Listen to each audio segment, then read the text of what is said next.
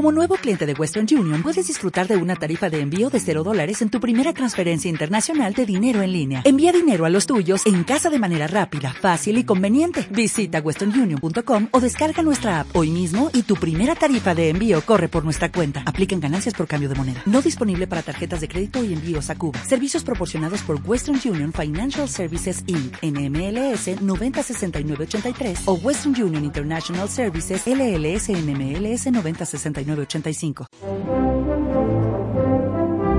Estás escuchando La Tarde.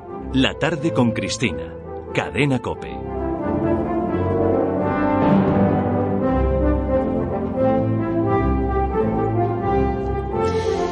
Bueno, pues aquí estamos, viviendo las partes más hermosas de nuestra historia, aprendiendo, reconociendo lo que somos y soñando además, porque ciertamente hay cosas eh, preciosas en el pasado que a lo mejor, quién sabe, pueden ilustrar el futuro. José Javier Esparza, buenas tardes. ¿Qué tal? Buenas tardes. Hablábamos la semana pasada de la conquista de México, de la Nueva España, y hablábamos de Hernán Cortés. Bueno, pues ahora la siguiente gran empresa española en este trayecto que nos hemos marcado en la gesta de España será la conquista del Perú el gran imperio de los El incas. imperio de los incas. Hay que tener en cuenta que los españoles llegaban allí y empezaban a ver tierras y no sabían lo que había dentro. Es decir, que estamos eh, ante una gente que está en un mundo que ignora por completo su extensión, su superficie, lo que hay dentro de los países por los que por los que se acerca. Bueno, eh, esta, esta historia del, del- de la conquista del Perú es una hazaña verdaderamente formidable y uno se queda, se queda helado. Es decir, son 10 años lo que tardan en, en poder entrar por fin en el imperio de los, de los incas. Al final del camino, pues les iba a esperar eh, un inmenso tesoro, como habían, como habían soñado, pero también muchos años de sangre y de, y- y de guerra civil. Los promotores de la aventura, que fueron Pizarro y Almagro, los dos terminaron de muy mala manera.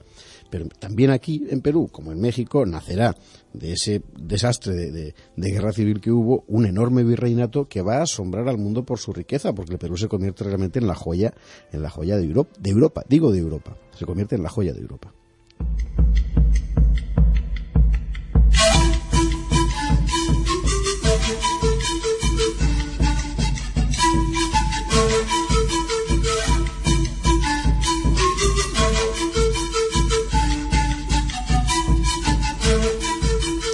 Bueno, la conquista de México había tenido un efecto fulminante entre los españoles también de aquí, los de los dos lados del Atlántico. Se había corrido la noticia de que había tierras infinitas por explorar y que era posible conquistarlas. Y una vez que se extienden los españoles por todo el territorio de la Nueva España, por el sur y hasta Panamá, pues eh, llegan noticias sugestivas. Claro, Aún más al sur, lejos. Hay un fantástico país que se llama El Virú. El Virú. El Virú, cuando, los españoles se extienden por toda la Nueva España y llegan por el sur hasta Panamá, allí siguen recibiendo noticias de más mundo que hay al sur, que ellos, que ellos ignoran, ¿no? Y se lo cuentan los indios, ¿no? Y una de las cosas que les cuentan es que mucho más al sur, y nadie sabe decirles bien exactamente dónde, hay un país fantástico al que llaman el Virú, el Virú, que literalmente mana oro y riquezas, que todo está lleno de oro. Bueno, el alcalde de la ciudad de Panamá en ese momento es Francisco Pizarro, un extremeño de Trujillo. Es un tío que llegaba allí después de tener una vida durísima, hijo ilegítimo de un oficial y de una labriega, de infancia paupérrima, eh, analfabeto hasta, hasta bastante mayor, se crió eh, cuidando cerdos hasta que su padre lo llevó consigo de soldado a, a- Italia, a las campañas del Gran Capitán. En 1502, es decir, tempranísimo, Pizarro se fue a América y durante 20 años no hizo otra cosa que explorar América Central y Colombia con Ojeda, el, el Pacífico con Núñez de Balboa. Cuando tuvo bastante dinero, pues se instaló en, Panamá, en la ciudad de Panamá, y, en este momento, cuando le llegan las noticias del Virú, él ya era un veterano, tenía más de 45 años, para la época era un señor mayor, era un señor mayor. Bueno, pues es justamente así, como veterano, cuando decide acometer su aventura más loca, que es ir a buscar ese famoso Virú. Fíjense ustedes, que 45 años.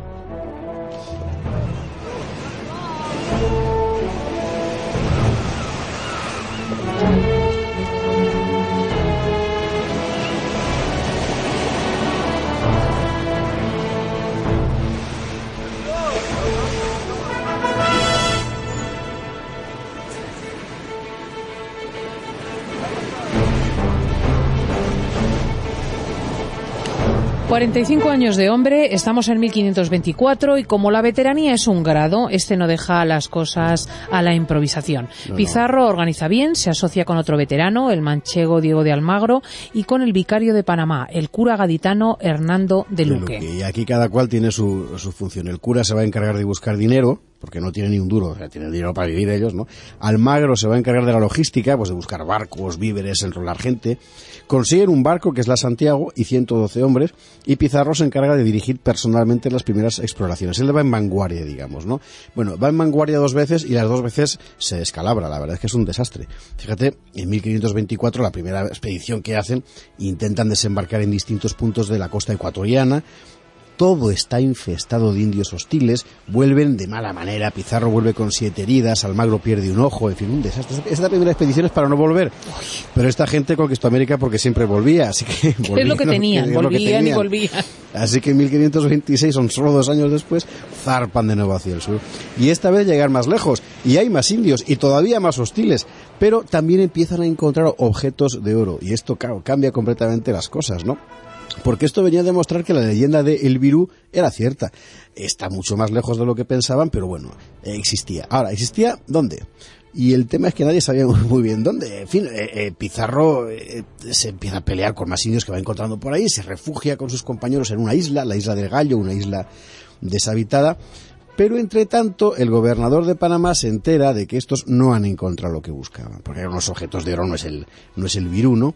Y les ordena regresar cuando la orden llega a la isla del Gallo, eh, se produce uno de los episodios más célebres de la conquista, el famoso episodio de los Trece de la fama.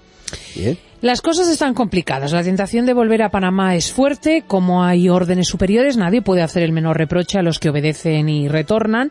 Pero Pizarro es un hombre de honor. No ha llegado hasta allí para volver derrotado. Menudo serán ellos. Ya saben ustedes los caracteres que les venimos describiendo. Así que el conquistador toma una decisión drástica. Él se va a quedar en la isla del Gallo y con, él, quienes lo deseen. Así que coge la espada, hace el famoso gesto, toma la espada, traza una línea en la arena. Eh, no era un hombre de muchas palabras, es decir, no soltó una se limitó a exponer una disyuntiva escueta, suprema. Dilo tú que recitas mejor. Dice, por este lado se va Panamá a ser pobres, por, por este otro al Perú a ser ricos. Escoja el que fuere buen castellano lo que más bien le estuviere y trece hombres cruzaron la línea. Estos son los famosos trece de la fama. Y además conocemos sus nombres. Mira quiénes eran. Alonso Briceño, de Benavente. Francisco de Cuellar, de Torrejón de Velasco. Juan de la Torre, extremeño de Villagarcía. Cristóbal de Peralta, hidalgo de Baeza. Nicolás de Rivera, el viejo, gaditano de Olvera. García de Jaren. Pedro de Candia, el griego, de Creta. Domingo de Soraluce, vizcaíno.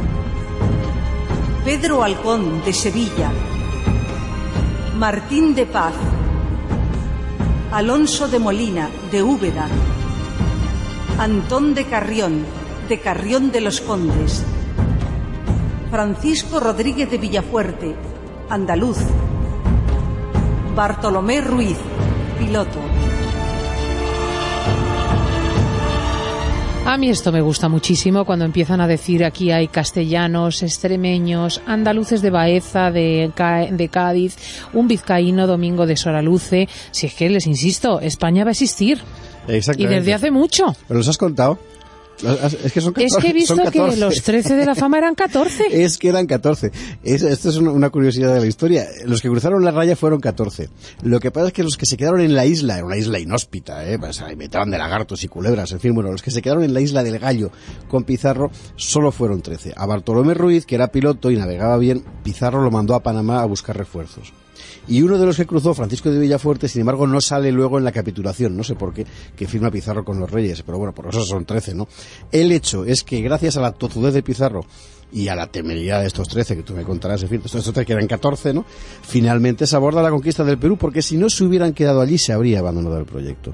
Pero bueno, allí se quedaron. El gobernador de Panamá, superado por la obstinación de Pizarro, termina autorizando el envío de refuerzos suficientes y así pueden desde esta isla del Gallo seguir explorando el litoral americano hacia el sur. Y esta vez sí que aparece el famoso virú. Los conquistadores, bien, multitud de gentes vestidas de, con ricos atuendos, innumerables objetos de oro y plata, unos ovejos raros, dicen, que dan las llamas. Decían, las unos llamas, fíjense ustedes, ovejos Unos raros. ovejos raros, ven templos enormes, y esto ya era el gigantesco imperio de los incas. Y Pizarro decidió marchar a España y exponerle al emperador Carlos la empresa de conquista.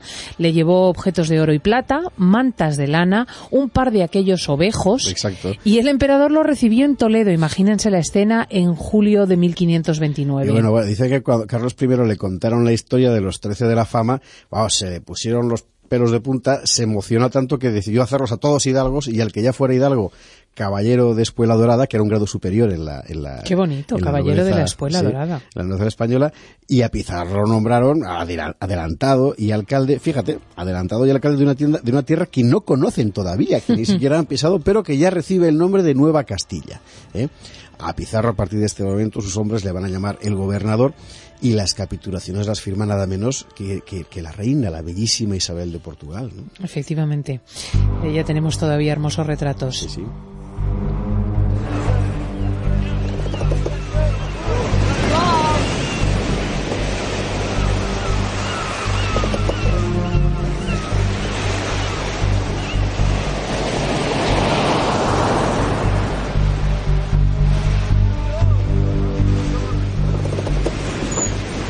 Y así parte la expedición definitiva, en este caso de Panamá, en 1531. Exactamente. Son tres Son barcos. tres barcos. Pizarro se ha traído consigo a sus cuatro hermanos. Y a buena gente también de su pueblo, porque aprovecha para llevarse a, a mucho, a mucho personal. Durante meses van a ir tanteando literalmente a ciegas, sin mapas, no saben lo que hay dentro. ¿eh? Un mundo que es absolutamente fabuloso y también es enigmático, es un auténtico misterio. Desde el sur de lo que hoy es Colombia, a través de lo que hoy es Ecuador, fíjate el paseo, en fin, cruzan selvas, atraviesan desiertos, pasan montañas y al final llegan al norte de Perú. Que cualquiera mire el mapa, o sea, la hazaña física de esta gente, que no era más de 200 personas, es impresionante lo que, lo que hacen, ¿no? Y el imperio al que llegan estos españoles arrojados y, realmente esforzados, es ya un mundo en decadencia. Sí, sí, eh, esto es importante. Eh, eh, ¿Te acuerdas que hablábamos la semana pasada de las enfermedades, la viruela, el sarampión? A Perú llega 10 años antes que los conquistadores. Porque a través de los animales se ha extendido sin necesidad de que las personas vayan. De tal forma que cuando los españoles llegan, la, la viruela y la peste porcina ya han hecho estragos, sobre todo entre las poblaciones de las, de las zonas cálidas ¿no? del Perú. Al mismo tiempo, hay una tremenda guerra civil que está ensangrentando el, el, el que es como llamaban los incas a su, a su tierra, ¿no? Todo el imperio de los incas. Eh, dos hermanos, Atahualpa y Huáscar, se están peleando por el trono y se van a pelear hasta, hasta el agotamiento, hasta la extenuación. Hay quien dice que no era exactamente una guerra civil, sino que era una guerra ritual, porque bueno, según se moría el Inca, como no nombraba heredero nunca, los hijos tenían que enfrentarse ritualmente por... eh, seguramente es verdad, pero ojo porque los muertos sí que... los muertos también eran de verdad. Es decir, la guerra civil era ritual, todo lo que quieras, pero, O sea, se pero era una guerra de por la verdad. sucesión. Claro. Y, y tan real eran los muertos como el resentimiento de Huáscar cuando perdió. Eh, bueno, Atahualpa cogió preso a Huáscar y mandó matar a todas sus mujeres y a todos sus hijos, nacidos y por nacer. No, tremendo, en fin, lo de... Esto era algo parecido a lo que se practicaba en el imperio turco. El- la eliminación del sucesor y de todos sus hijos y posibles herederos para Pues evitar estamos, pues para, para evitar dudas Para evitar sobre la dudas, sucesión. Pizarro aprende pronto lo que está pasando en Sí. Perú. Sin duda supo que una vieja leyenda, recordemos aquí lo que había pasado en México, hablaba también de los enviados del dios Viracocha, que eran blancos y barbudos. Blancos y barbudos. Pero también debió de aprender que esto, al contrario de lo que había Ah, vivido sí, sí, en. Tenochtitlán Hernán Cortés, no impresionaba demasiado a Atahualpa. Sí, porque a Moctezuma el asunto sí que le impresionó, pero a Atahualpa me parece le daba todo lo mismo. Bueno, también veía Pizarro que bajo los incas había muchos pueblos oprimidos. Eh, Huancas, Chachapoyas, Cañares, Yanaconas, en fin, tenían estos nombres. Y, y todos recibían a los españoles como libertadores, porque igual que pasaba en México, también aquí en el Perú, la gente estaba hasta el gorro del imperio, Del Inca. imperio inca, ¿no? Bueno, eh, eh, todos reciben a, a Pizarro como un, como un libertador, eh, Pizarro ve lo que hay y empieza a enviar mensajes a Atahualpa porque quiere verle. Además, eh, eh, digamos que por instrucciones, él él no debía declarar la guerra a Atahualpa. Él tenía que ir, ofrecerle la conversión a la fe y, y, ofrecerle ser súbdito del emperador Carlos sin dar, declararle la guerra, ¿no? Lo que pasa es que Atahualpa se hace el longui, si no, no, no contesta, no contesta. Como el Inca no contesta, el conquistador sigue internándose en el país, al otro lado de los Andes, y un día Pizarro recibe el primer mensaje de Atahualpa. Esto es como de película del padrino, porque el mensaje que le manda, que le manda Atahualpa son unos patos desollados. Qué bonito, qué bonito una, mensaje. Una, una, advertencia para que no den ni un paso más, ¿no? Pero ah, Pizarro dice que a mi pato sí, sigue.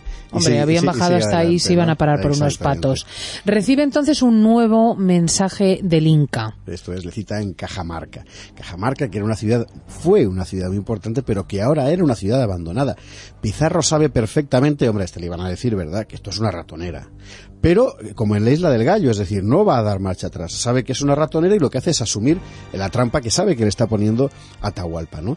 Y así llega el 15 de noviembre de 1532 ¿Eh?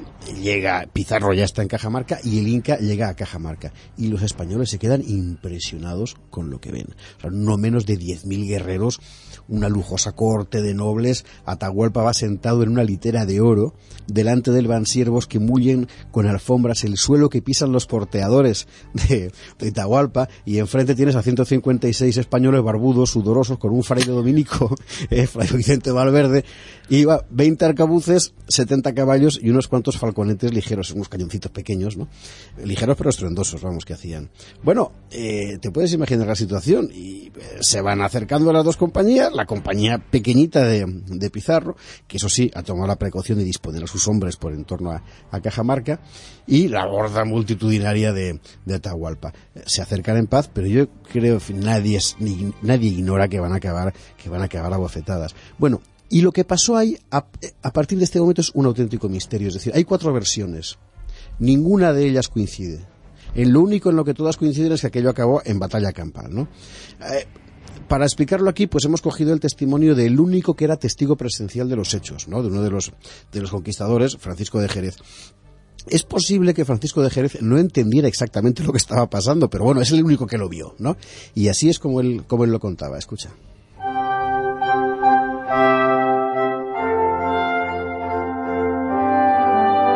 Pizarro dijo a Fray Vicente si quería ir a hablar a Atahualpa con un traductor. Él dijo que sí, y fue con una cruz en la mano y con su Biblia en la otra, y entró por entre la gente hasta donde Atahualpa estaba y le dijo, Yo soy sacerdote de Dios, y enseño a los cristianos las cosas de Dios, y asimismo vengo a enseñar a vosotros. Lo que yo enseño es lo que Dios nos habló, que está en este libro, y por tanto, de parte de Dios y de los cristianos, te ruego que seas su amigo, porque así lo quiere Dios. Y ve a hablar al gobernador, que te está esperando. Atahualpa dijo que le diese el libro para verlo, y él se lo dio cerrado.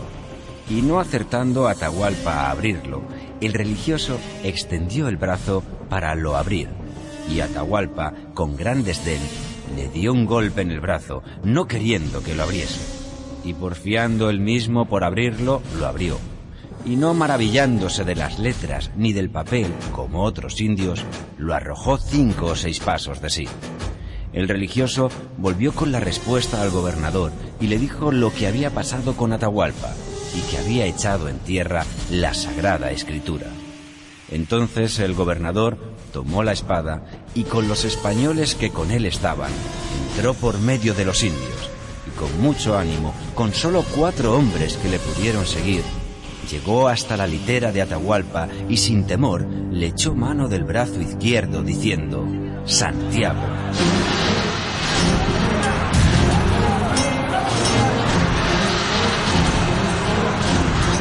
Bueno, ya saben, esto tenía sus antecedentes en la Reconquista. Fue decir Santiago y, entrar a descabello. Y entrar a descabello, pues tronaron los falconetes, dispararon los arcabuces, los jinetes se precipitaron sobre la muchedumbre de indios y estos, al ver sobre todo que todo aquello pasaba con el Inca hecho preso, pues salieron de estampida. La verdad es que la batalla duró media hora, no duró más, y el imperio de los Incas se derrumbó sobre sí mismo en esa, en esa media hora. A partir de aquí, pues Atahualpa ofreció a Pizarro un rescate en oro y plata por su libertad. Los españoles se lo cobraron, claro, 6.000 kilos de oro y casi 12.000 kilos de plata. Una inmensa fortuna que el Inca guardaba en Cuzco, en su capital. Te puedes imaginar, los españoles van a Cuzco a buscarlo. Pero en ese mismo momento, las huestes de Atahualpa que se habían quedado en Cuzco, que aún no sabían lo que, lo que, lo que había pasado, están conduciendo a Huáscar, al, al, príncipe derrotado, hacia Cajamarca y se cruzan con los españoles. Se cruza por un lado la comitiva de españoles que va a buscar el oro y la comitiva de, de, de, de presos, de, perdón, de Huáscar preso, ¿verdad? Que va a ser entregado a Atahualpa. Bueno, entonces Huáscar lo que hace a su vez es ofrecer otro tesoro también por su libertad, que también se cobrarán. Claro, aquí es que habían ido a... habían, habían, habían ido lo que habían ido. Bueno, Atahualpa se entera, ordena asesinar a su hermano, lo arrojan a un río con las manos, con las manos atadas.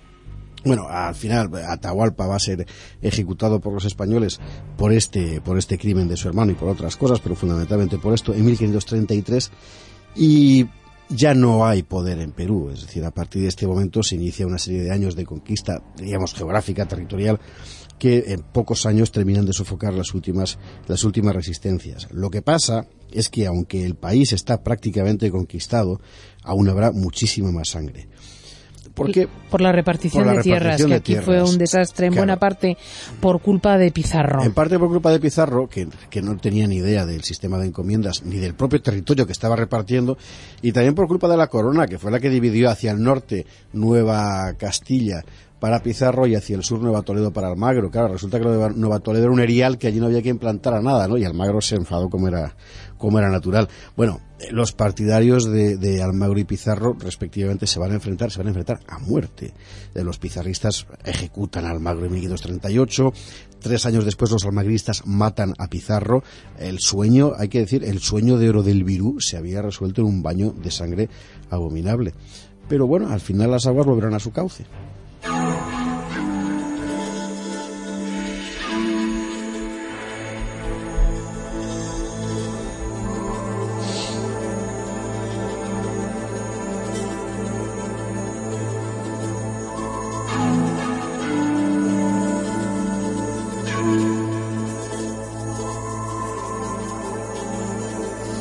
Y es que no hay que idealizar las cosas, José Javier. Las grandes virtudes generalmente en los hombres van acompañadas de grandes vicios. En las y los grandes también, vicios, ¿eh? Las me refiero a los hombres en general. ya Ah, sabes bueno, que aquí no hablamos de forma políticamente correcta, lo siento.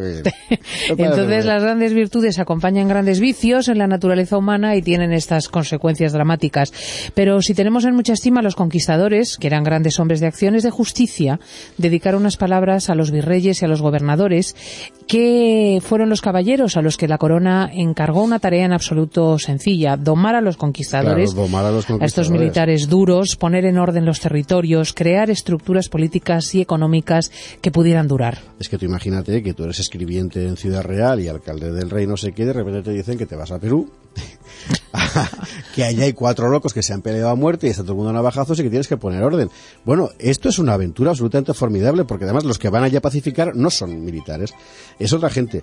El, primer, el primer virrey al que manda el emperador para poner orden en Perú es un sacerdote de Ávila. ¿Eh? Pedro de la Gasca. Esto, es curioso que se repite en la historia, porque aquí sabes que en la COPE llegó don Bernardo de Ávila a poner orden. Y es que estas gentes castellanas ponen orden muy bien. Pues Pues allí fue Pedro de la Gasca, Pedro de la efectivamente, Gasca. sacerdote y jurista abulense. cinco años estuvo de, de virrey y bueno, consiguió aplastar a los insurrectos, distribuyó las encomiendas, dictó leyes de protección de los indios y además organizó la protección minera, es decir, fue llegar y pacificar. O sea, realmente los españoles que iban allí a, a conquistar, conquistaban. Y los que iban a poner orden también sabían cómo hacerlo, ¿no? En Perú volverá la gente a pelearse, pero entonces aparece otro sujeto excepcional, que es Francisco de Toledo, que era conde de Oropesa, de Oropesa de, de Toledo.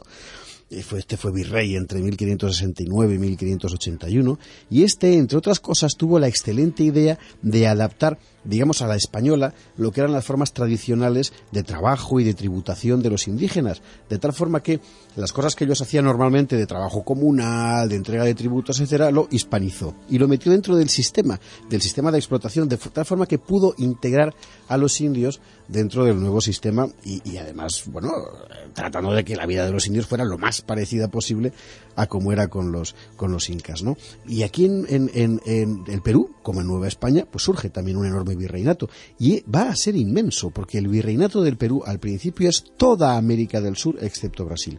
Imagínate lo que era aquello, pues así de grande era. Y en torno al oro y la plata de este lugar, del Virú, la sociedad peruana repite el esquema clásico de la América española. Una élite de españoles de origen en la cúspide, una capa creciente de población mestiza en torno al comercio por debajo y una base mayoritaria de población indígena. Exacto. No instalan la capital en Cuzco, que era la capital del Tahuantinsuyo, del, del Imperio Inca, sino en Lima, que al principio se llama Ciudad de los Reyes, porque claro, Lima tiene mar y, y, y el, hace falta un puerto, que es lo que, lo que quieren para poder llevar oro, eh, oro, entre otras cosas, ¿no? Así el puerto del Callao se convierte en el ombligo del tráfico de metales, en el, el ombligo del tráfico mundial de metales. Enseguida se llena de piratas, entre otros el famoso Roger Anson, ancestro de nuestro amigo Luis María Anson. Ah, sí, era de allí. Eh, Sí, sí, era, era, de allí, no, era inglés, pero un pirata, y iba allí a ver qué, qué pillaba, ¿no? Bueno, en fin, muy pronto aparece en torno a esta riquísima sociedad limeña el primer gran talento literario de la nueva sociedad, el Inca Garcilaso. El Inca Garcilaso, no olviden capitán, este nombre. Hijo de un capitán español y de una princesa indígena. En 1551, es decir, enseguida se crea la Universidad de San Marcos. En 1568 la primera biblioteca, que es la de los jesuitas. Enseguida también la primera imprenta. Y fíjate, el primer libro que se imprime en Lima lo tira un turinés, Antonio Ricardo, ¿eh? y su título es Doctrina Cristiana y Catecismo para Instrucción de Indios y de las demás personas que han de ser enseñadas en nuestra Santa Fe, traducido en las dos lenguas generales de este reino, quichua y aymara. ¡Qué preciosidad! Pues ahí estamos. Es una preciosidad cultural decir esto, porque realmente lo que se ve es que en una época lejana, muy lejana del siglo XIX, donde los ingleses se instalan, por ejemplo, en la India, no me cansaré de decirlo, con absoluto desprecio de la sociedad local, los españoles incorporan las lenguas eh, indias, el quechua, el aymara, las eh, consolidan, las eh, intentan mantener, en fin, es una, es una historia preciosa. ¿Y qué fue de los Trece de la Fama? Porque yo siempre te pues... pregunto por los personajes al final. Pues hay una historia interesante. Algunos se enriquecieron, otros murieron en estas guerras civiles horribles que hubo, otros siguieron explorando, pero hay un caso fantástico, yo creo que único, que es el de uno que se quedó a vivir con los indios y que se murió con ellos. Eh, Alonso de Molina, uno de Úbeda, que era uno de los trece de la fama, efectivamente. Pues muchos años más tarde, eh, uno, un, un soldado, veterano, digo, de Trujillo, iba, iba con Pizarro por la isla de Puna ¿eh? se lo contó, a, se lo contó al, cronista Jerez, iba, por, iba por, eh, con Pizarro explorando la isla de, Puna, en Ecuador, y de repente, mira.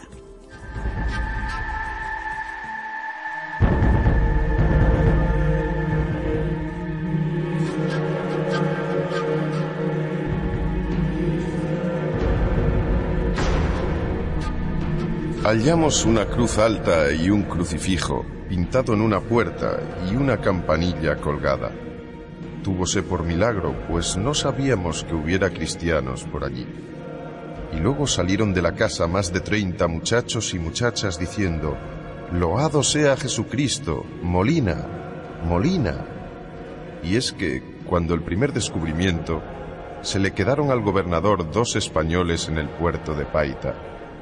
El uno se llamaba Molina y el otro Ginés. A Ginés lo mataron los indios en un pueblo que se decía Cinto, porque miró a una mujer de un cacique. Y el Molina se vino solo a vivir a la isla de la Puna. Y fue Molina capitán de aquellos indios contra los chonos y los de Túmbez. Allí levantó esa iglesia con cruz y campana. Un mes antes de que nosotros llegásemos, a Molina le habían muerto los chonos en la mar pescando. Sintiéronlo mucho los de la Puna.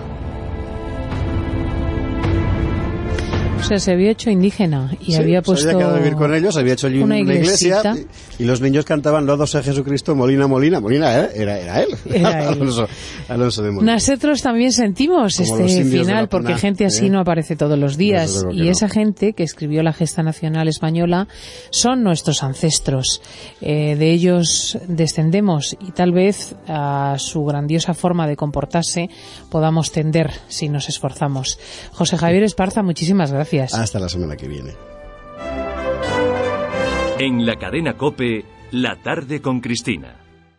As a new Western Union customer, you can enjoy a $0 transfer fee on your first international online money transfer. Send money to your family and friends back home the fast, easy, and reliable way. Visit westernunion.com or download our app today to get started, and your first transfer fee is on us. FX gains apply, not available for credit cards and transfers to Cuba. Services offered by Western Union Financial Services Inc. and MLS 906983 or Western Union International Services LLC and MLS 906985.